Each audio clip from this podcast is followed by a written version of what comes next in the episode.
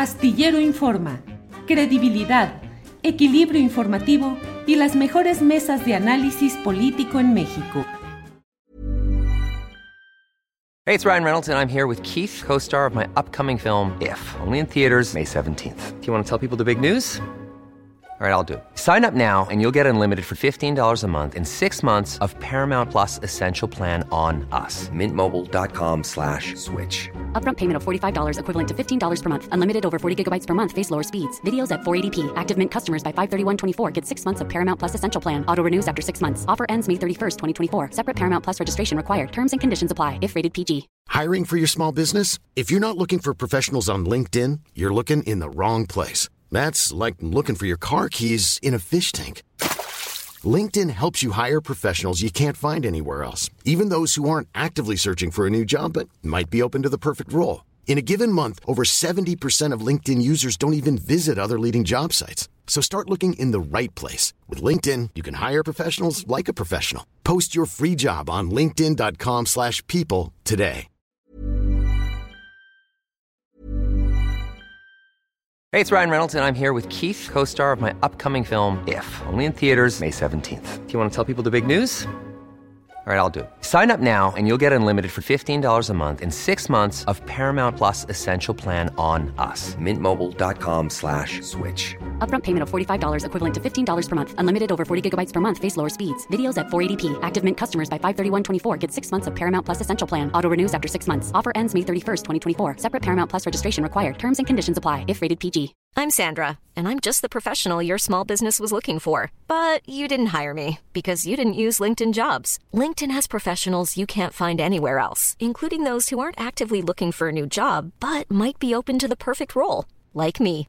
In a given month, over 70% of LinkedIn users don't visit other leading job sites. So if you're not looking on LinkedIn, you'll miss out on great candidates like Sandra. Start hiring professionals like a professional. Post your free job on linkedin.com/people slash people today. Lo vimos, lo vivimos, lo agradecimos muchos a lo largo de los momentos críticos de la pandemia recién pasada. La presencia de voces autorizadas, de médicos, de especialistas que nos ayudaron a no estar ni tan perdidos, ni tan confusos, ni tan abandonados. Es decir, que hubo voces de médicos que dejaron el espacio de su consultorio, que se hicieron un ratito de oportunidad para transmitir a través de redes sociales. ¿Y qué creen? Que en ese esquema se ha dado un reconocimiento en Estados Unidos a un colaborador asiduo eh, de nuestro espacio, como es el doctor Héctor Frisby, a quien saludo con gusto. Héctor, buenas tardes. Julio, ¿cómo estás? Buenas tardes. Un saludo a todos. Nada más una rectificación. El premio, fíjate que, digo, no es por hablar mal de la patria en donde vivo, pero este, gran parte del tiempo que también ando por México algún tiempo, el, el premio realmente fue en el Reino Unido. En Londres dieron el Ah. premio y es un premio internacional. Ellos hicieron un análisis de todas las voces. Fíjate que este es un concurso en el cual se metía a la gente o metían a la gente. Alguien les proponía que esta gente entrara a competir por, por, por la posición como, como en, en so- en medios sociales, en las redes sociales, como educadores en redes sociales. A mí me inscribió mi esposa y no me dijo. Entonces, eh, yo no sabía hasta que, pues bueno, llegó lo del premio. Y ellos lo que hacían era un análisis de lo que transmitían y se esperaron hasta el final de la pandemia para validar, para cotejar lo que tú decías con los resultados finales. Y tal parece que fue un análisis, pues, yo ni conozco quién da este premio, y está en el Reino Unido. El premio de vacunas, que es el que me dieron a mí por, por, este, por ser el, educador más reconocido en redes sociales a nivel mundial y el más acertado a nivel mundial, compartí el premio con un doctor de Chad, de, de- de este país que está en África. Compartimos, este, compartimos el premio, él y yo, y fue la única categoría en la que hubo dos premios porque estuvo muy, muy eh, este, competido. Y, y, pues bueno, pues se quedaron en el camino algunas otras personas y voces, ¿no? Pero hubo gente muy valiosa de México, incluso por ahí si se meten a la página, se llama Social Media Awards 2023 COVID-19. Eh, si se meten a esa página van a ver que, y eso a mí me causa muchísimo orgullo, son siete premios en realidad, eh, siete premios, y de esos siete premios eh, está una maestra, una química mexicana, ella se sacó en políticas de salud, fue reconocida, y yo en vacunas, o sea, dos mexicanos de siete premios a nivel mundial por el uso responsable de las redes sociales. Fíjate lo que son las cosas. Efectivamente, eh, veo aquí en la etiqueta Unite Health Social Media y en esta dirección de eh, Twitter, SOCMED, supongo que Sociedad Médica for Good. Eh, y el premio que han dado. Y tú escribiste, agradezco a esta organización el reconocimiento como influencer en redes sociales para acercar el conocimiento científico a las personas y combatir la desinformación. Las vacunas son seguras y efectivas. Héctor, pues qué batalla se dio, además de la batalla médica estrictamente, la batalla también para avanzar en las redes sociales por encima no solo de prejuicios o incluso de intenciones sesgadas, sino de la desinformación y la ignorancia que en su momento teníamos y que estábamos asustados ante el avance de algo que desconocíamos. ¿Cómo decidiste volcarte a estar muy participante en cuanto espacio se podía para ir dando información sobre este tema, Héctor? Fíjate, Julio, que ya desde hace tiempo yo tengo un doctorado en salud pública. Desde hace tiempo ya laboratorios me invitan como una voz crítica. Yo soy una persona muy crítica. Eh, seguramente en el chat vas a ver que va a haber comentarios de gente que este tipo es un vendido a los laboratorios y esos mm. premios los dan los laboratorios. En realidad no, son universidades las que dan estos premios. Entonces, eh, sí se involucran por ahí algunos, pero no hay dinero, ¿eh? A mí no me dieron, no es un centavo, no, yo no recibí ni un centavo, ni me patrocinan laboratorios. Y justamente a mí me empezaron a llamar por esto de, la pandemia COVID-19, cuando empezaba en febrero, marzo de, del 2019, porque conocían mi posición crítica respecto a el manejo de las pandemias, cómo se habían hecho. Este, yo critiqué mucho, por ejemplo, que México se endeudara en, la, en lo que sucedió en el 2009, creo que fue cuando fue la H1N1, México pidió un préstamo de mil millones de dólares, una cosa así, que nadie supo dónde quedó ese dinero. Entonces, porque esto, esto de la salud pública es, es, un, es un esfuerzo muy imbrincado. Entonces, yo ya tengo tiempo y soy más bien crítico. Y yo he criticado, por ejemplo, los efectos secundarios de las vacunas. Tengo un programa en mi canal de YouTube porque quienes más perjudicadas estuvieron por los efectos secundarios de las vacunas fueron las mujeres. Les alteraba su ciclo menstrual, les causaba dolores, este, les causaba causaba inflamación de los ganglios axilares, en fin. Eh, yo no he sido un aplaudidor de las vacunas, ese no es mi rol, yo he sido crítico y es muy importante que yo reconocí desde el principio, incluso tuve gran parte de la pandemia, no sé si se acuerdan, tuve fijado mi tuit ahí que a México lo iban a reconocer y les voy a decir por qué.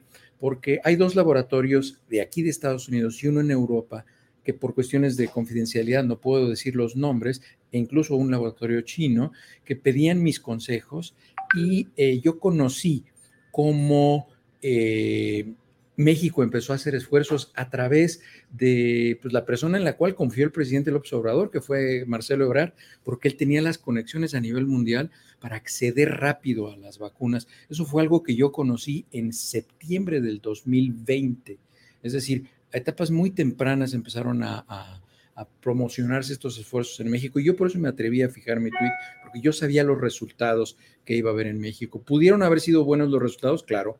Yo critiqué, por ejemplo, cosas que se hicieron en México, como no vacunar a los prestadores de servicios de salud que no trabajaban en instituciones de salud o que no trabajan en unidades COVID porque, pues como ustedes recordarán, la mayoría de los pacientes COVID no sabíamos que tenían COVID, entonces se exponían los trabajadores de servicios de salud. Esa fue una decisión que yo nunca entendí por qué se tomó así en México y la critiqué porque muchos compañeros que se dedicaban a prestar servicios de salud murieron porque se infectaron, no estaban preparados. Muchos compañeros, desafortunadamente, no llevan una vida activa, son obesos, fuman, este, y eso les ponía en un grupo de riesgo, ¿no?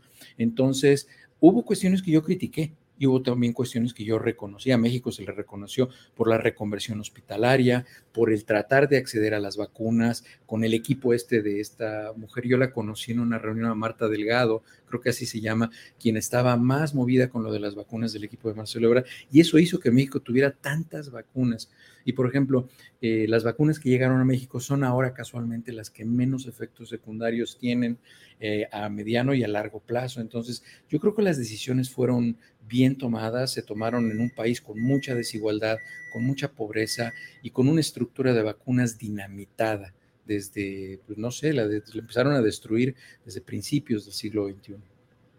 Mira, llegan muchos mensajes, la mayoría reconociendo y aplaudiendo. Maura Aro dice, querido y admirado doctor Frisby, muy merecido su reconocimiento. Es usted un gran influencer con toda la responsabilidad que esto conlleva. Gracias a Julio y equipo por enriquecer sabiamente el programa. Y como eso vienen varios comentarios en los cuales eh, Silvia Jaime dice felicitaciones por el premio al doctor Frisby, que vengan más reconocimientos y no deje de compartir em, sus conocimientos. Esteban Gutiérrez, es cierto, el doctor orientó a mucha gente durante la pandemia.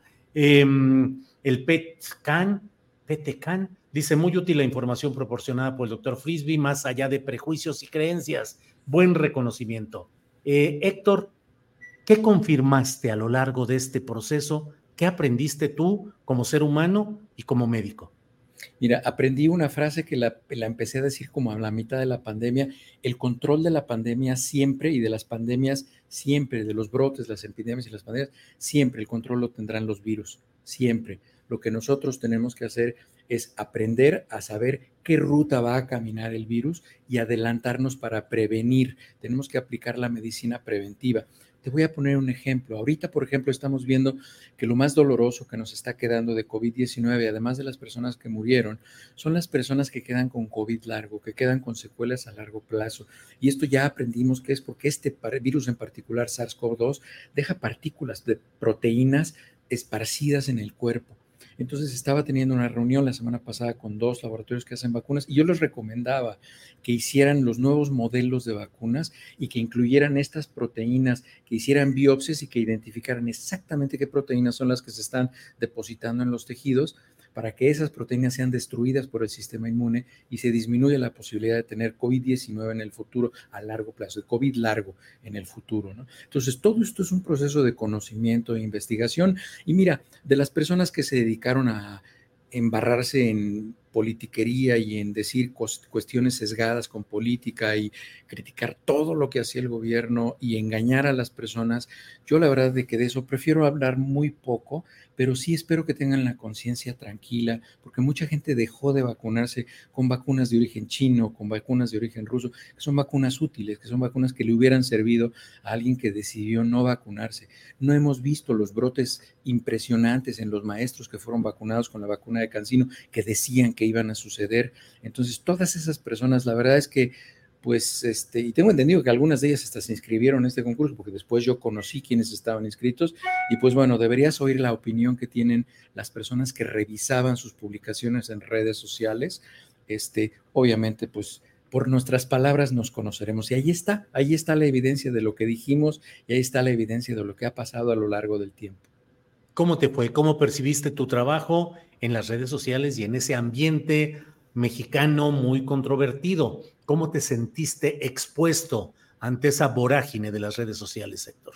Mira, yo he aprendido que con las redes sociales lo que tienes que hacer es, como en la vida, tienes que ser muy selectivo a quién le respondes. Yo por disciplina personal no le contesto a personas que no tienen un nombre en su cuenta, que tienen nombres así, este, pues, que no son personas, pues eso es algo que aprendí. Y lo segundo es que desafortunadamente hay gente que está muy malsana en su entraña y que no le importa que sus palabras vayan a causar un daño en sus semejantes. Ellos tienen un interés, tienen una agenda mental, emocional, económica y van a decir burradas. Este, que van a lastimar a las personas, pero eso ya cae en la conciencia de cada quien. Héctor, y eh, te agradezco mucho esta posibilidad de platicar y de compartir además con el auditorio este reconocimiento que has recibido, pero ¿cómo ves las cosas? ¿Cómo vamos? ¿Vienen nuevas oleadas? ¿Estamos ante algún peligro sensatamente caminante? ¿O más o menos estamos a salvo, más o menos, Héctor? Sí, vienen, vienen otras, otras variantes de los virus. La mayoría de las personas ya están protegidas. Las, las variantes, sigue siendo Omicron, sigue siendo Omicron la, que tenemos actualmente, pero hay, hay variantes, hay este, subclases de Omicron que están llegando y estas le están demostrando, no es una gripita normal para que la gente no piense esto, hay que protegerse, hay que cuidarse porque desafortunadamente, como les digo, estas variantes también tienen la capacidad de causar COVID largo, que son efectos a largo plazo. Entonces hay que tratar de cuidarse para tratar de infectarse menos y pues bueno, las personas que no estén vacunadas, que se vacunen y las personas que tengan dudas sensatas, reales, eh, bien intencionadas, me las pueden consultar y vayan a mi canal de YouTube. Ahí yo he criticado algunas cuestiones relacionadas con las vacunas. Aquí no es blanco y negro, son tonos de gris. Bien, Héctor, pues muchas gracias, gracias por esta oportunidad de platicar y pues ahí seguimos adelante a reserva de lo que desees agregar. Héctor, yo te agradezco tanto el trabajo que realizaste a lo largo de todo este tiempo en varios canales de Internet donde se abría el espacio, ahí estabas, muy agradecido y agradecido también por tu calidad humana que me consta. Héctor, lo que quieras agregar y nosotros gracias por esta oportunidad. Yo les agradezco a ustedes, por, incluyéndote a ti, Julio, por haberme dado la oportunidad de, de, comunicar a través de tu canal que ven tantas personas. Y pues miren, es, ah, esto que yo ofrezco a través de las redes sociales es como una charola que tiene viandas, que tiene frutas. Quien quiere las consume, quien quiere no, y quien quiere ni siquiera voltearlas a ver, está bien. Este, yo ofrezco la oportunidad de que la gente tome buenas decisiones. Yo no obligo, no critico a quien no lo hace. Y pues los educadores en salud pública, eso es lo que hacemos, ofrecer información lo más sustentada científicamente posible en el momento para que la gente tome las mejores decisiones de manera responsable. Héctor, muchas gracias y seguimos en contacto. Muy amable, Héctor Frisby. Un buen día a todos. Hasta luego. Para que te enteres del próximo noticiero, suscríbete y dale follow en Apple, Spotify, Amazon Music, Google o donde sea que escuches podcast. Te invitamos a visitar nuestra página julioastillero.com.